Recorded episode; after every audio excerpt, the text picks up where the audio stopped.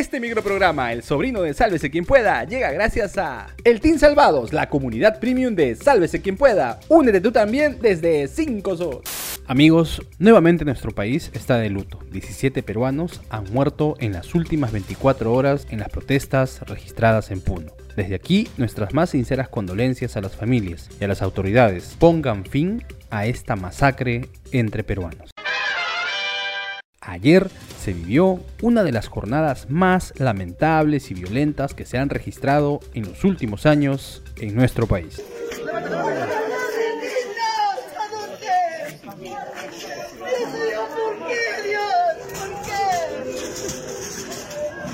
Al cierre de esta edición, la brutal represión militar y policial había dejado 17 muertos en un solo día, en la región Puno, donde miles de personas salieron a protestar en contra del gobierno de Dina Boluarte. Las imágenes del diario La República muestran los momentos del enfrentamiento en Juliaca, donde se registraron la mayoría de fallecidos. Las autoridades informaron que cientos de personas intentaron tomar el aeropuerto Inca Manco Cápac. La respuesta de los policías y militares no pudo ser peor, pues todo indica que dispararon a matar, tal como lo revela el testimonio del hermano mano de uno de los fallecidos, quien dijo que su familiar había recibido un disparo en la cabeza. ¿Qué ha pasado? Eh, ¿En dónde estaba él? ¿En dónde estaba? estaba caminando por la pista por el aeropuerto, estaba pasando. Acá nomás me llama. han disparado no a la parte inferior, sino a la cabeza. Sí, a la ceja está hueco. ¡Asesina! ¡Asesina! un joven inocente que estaba caminando en la calle lo ha matado. Tina, por favor, ¿por qué haces esto? Te pedimos. Por favor, renuncia de una vez, que no nos maten. Tienes hijos. Les advertimos que las imágenes que veremos a continuación, publicadas por algunos medios y periodistas que cubrieron los hechos, pueden resultar perturbadoras, pero dejan en evidencia la terrible jornada vivida ayer en Puno. La morgue y los centros de salud de la ciudad de Juliaca fueron rebasados en su capacidad. En este video de radio La Decana de Juliaca se aprecia cómo iban llegando los heridos al hospital Carlos Monge Medrano. Muchas de estas personas fallecieron, entre ellos una menor de 17 años y el internista estudiante de medicina Marco Antonio Samillán Zanga de 31 años, quien fue asesinado cuando tendía como voluntario a las personas heridas. El médico Enrique Sotomayor, jefe del departamento de emergencia del hospital Carlos Monge Medrano, no solo confirmó que muchos de los fallecidos presentaban impactos de arma de fuego en la cabeza, lo que reveló sobre las heridas provocadas por los proyectiles. Es realmente escalofriante. Sí, lo que me llama la atención a mí como médico es que estén ingresando proyectiles de arma de fuego, pero que no tengan orificio de salida, pero sin embargo los pacientes vienen con destrozados los órganos internos, con daño múltiple, es como una como que fueran unas balas eh, explosivas, explosivas en, en, el interior del cuerpo, ¿no?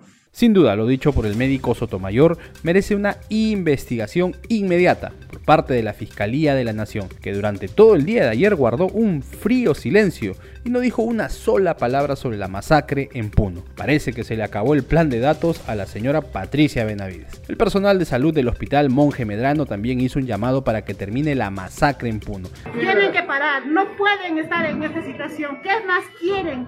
Ya han matado tanta gente. ¿Qué más quieren de esa presidenta? Por favor, que tome conciencia, hagan llegar esto a, los medios nacionales, que no cubran. Esta es una realidad que estamos viviendo en acá. El fotoperiodista de la agencia F, quien el fin de semana fue herido con un proyectil en la pierna disparado por la policía y quien denunció que recibió amenazas por parte de los agentes, publicó esta foto que demuestra cómo los policías le apuntaban directamente a la cabeza cuando él solo cumplía con su labor de cubrir las protestas en Juliaca. Durante la noche, decenas de ciudadanos indignados por el asesinato de casi 20 personas protestaron frente a la comisaría de Azángaro y hasta amenazaron con quemar a los policías. Lo que empezó como una protesta terminó con una lluvia de piedras contra la sede policial, obligando a los agentes a resguardarse. Las protestas dejaron también al menos 70 policías heridos, así como algunos locales atacados por vándalos. Pachamama Radio informó que la casa del congresista por Puno Jorge Luis Flores Ancachi fue incendiada. Asimismo se reportó que un bebé recién nacido que era trasladado en ambulancia murió durante el bloqueo de la carretera Yunguyo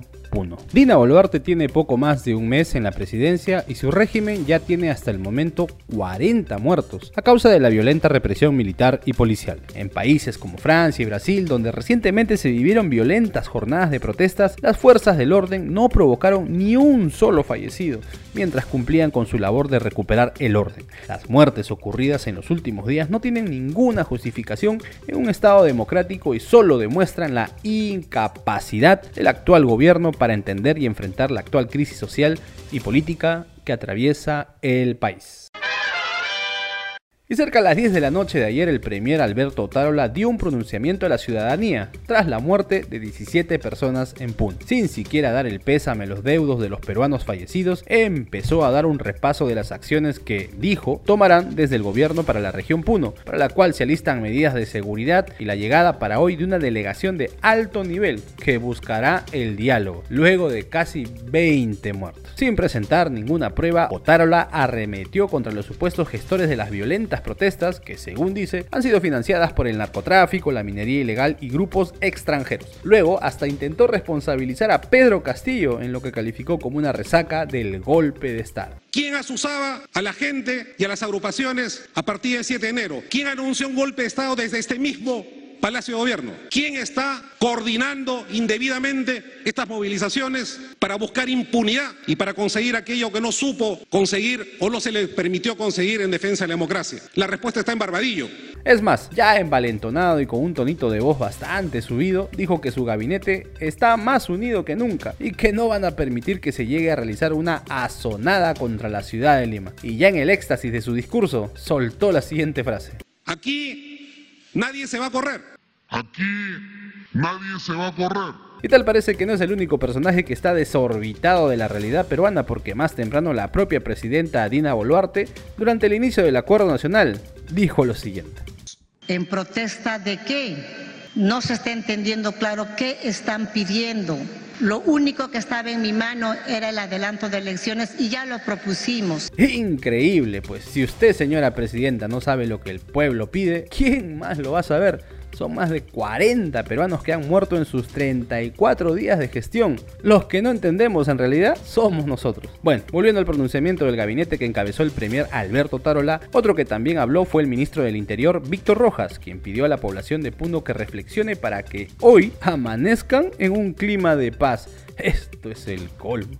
¿En serio, señor ministro? 17 muertos y usted pide reflexión. ¿Es lo mejor que pudo decir? Ah, no, cierto. El ministro también dijo que los policías y los militares actuaron, abro comillas, usando los medios que nos da la constitución. Cierro comillas. Señor ministro, ¿en qué parte de la Carta Magna dice que se puede disparar a matar contra civiles? Eso es lo que nos preguntamos. Junto al premier también estuvo el ministro de Defensa Jorge Chávez, quien aseguró que los militares no tuvieron contacto con la población durante las protestas. ¿Oh, estás seguro? Eso sonó lavada de manos más bien, ¿eh? Finalmente, y a su turno, la ministra de Transportes, Paola Lazarte, reveló que aún hay 40 cuatro puntos en el país que siguen con las carreteras bloqueadas y que para evitar incidentes se ha previsto interrumpir el funcionamiento de tres vías para trenes, una de ellas la que va a Machu Picchu. Y a esto se suma la decisión de cerrar el aeropuerto de Juliaca y de manera preventiva también el de Ayacucho. Terrible situación que, como vemos, ha paralizado a varias ciudades del sur de nuestro país. Y todo esto ocurre a solo horas que el premier Alberto Tarola vaya al Congreso. Hoy pedirá el voto de confianza aunque muchos creen que lo que debería pedir es perdón a la ciudadanía.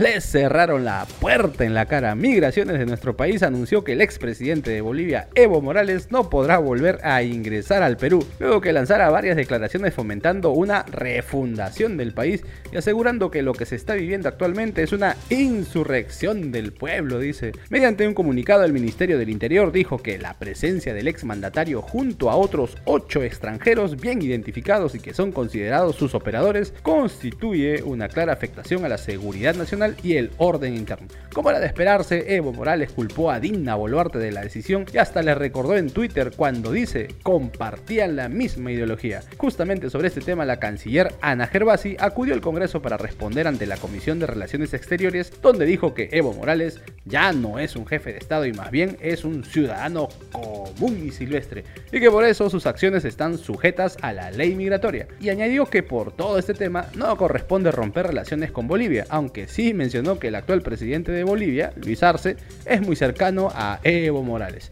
Y ya que hablamos del Congreso en la misma Comisión de Relaciones Exteriores, su presidenta, nuestra tía Malcri, Carmen Alba, anunció que se volvió a aprobar eso de declarar a Evo Morales persona no grata por todo este tema de la injerencia. Y no contenta con eso, también en su grupo de trabajo se aprobó recomendar a la mesa directiva que se le quite al expresidente boliviano la medalla de honor que recibió en 2007 por parte de la prista Luis González Posada cuando era presidente del Congreso. En mérito dice a su defensa la democracia y del Estado de Derecho. Así es, solito se cuenta el chiste. Listo, nos vamos. Si te gustó este micronoticiero, dale like, comparte el enlace con todos tus contactos, suscríbete y activa la campanita. Vamos rumbo a los 100.000 suscriptores. Y si quieres ser parte del equipo de producción, únete al Team Salvados desde 5 soles. Si no sabes cómo, en la caja de descripción te dejamos un link con un suculento tutorial. Chau, chau, chau, chau, chau.